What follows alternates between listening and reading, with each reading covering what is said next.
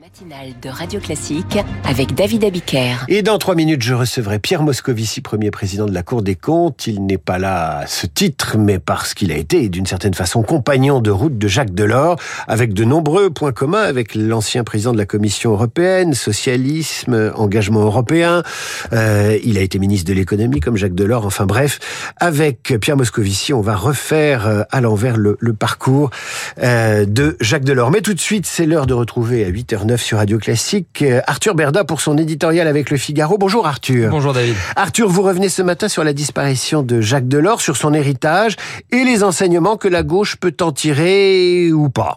oui, car il a, il a suffi de quelques minutes à peine après l'annonce de sa mort hier soir pour que les hommages nationaux et internationaux commencent à pleuvoir, d'Emmanuel Macron à François Hollande, en passant par Ursula von der Leyen et Charles Michel, sans oublier Lionel Jospin et même Jean-Luc Mélenchon.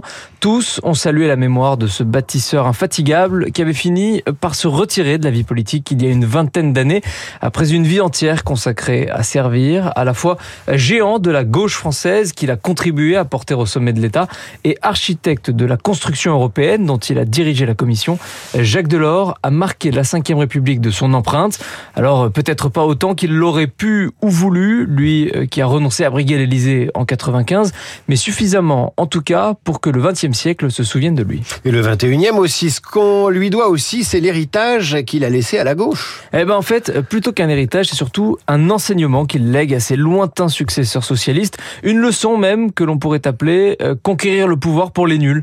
Car euh, avant d'être une gauche qui gagne, la gauche de Jacques Delors était une gauche de gouvernement tout simplement, qui n'était euh, ni fongible ni soluble dans les extrêmes. Lui était chrétien, mais sa gauche était laïque et pas communautariste. C'était une gauche social-démocrate et pas anticapitaliste, une gauche qui n'était tellement pas sectaire qu'elle ne se contentait pas euh, de parler occasionnellement avec la droite, mais qu'elle pouvait même parfois aller jusqu'à travailler avec elle, c'est dire.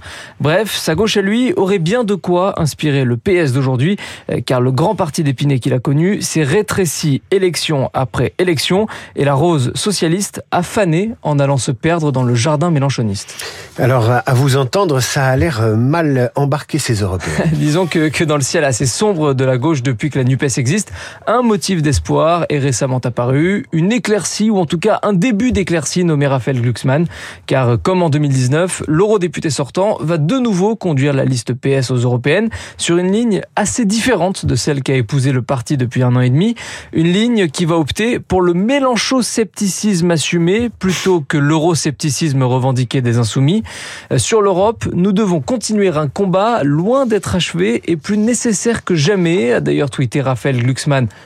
en hommage à Jacques Delors. Et pour l'instant, euh, même si la campagne n'a pas encore officiellement démarré, cette stratégie semble plus ou moins porter ses fruits puisque l'essayiste est crédité euh, de 10% d'intention de vote dans les sondages. Pas de quoi euh, devenir le premier parti de France, loin s'en faut, mais suffisant pour remettre le PS sur un podium, c'est déjà ça, et ce serait peut-être en fait le meilleur des hommages posthumes que les socialistes puissent rendre à Jacques Delors. 5%, c'est quand même, euh, 10%, c'est quand même 5 fois plus que ce qu'a fait Annie Hidalgo à l'élection présidentielle, même s'il ne faut pas comparer les scrutins. C'était l'éditorial d'Arthur Berda, retrouvé en vidéo sur le Figaro.fr, de même que l'entretien qui va suivre. Il a été proche de Jacques Delors, socialiste comme lui, ministre de l'économie comme lui, engagé en Europe et pour l'Europe comme lui.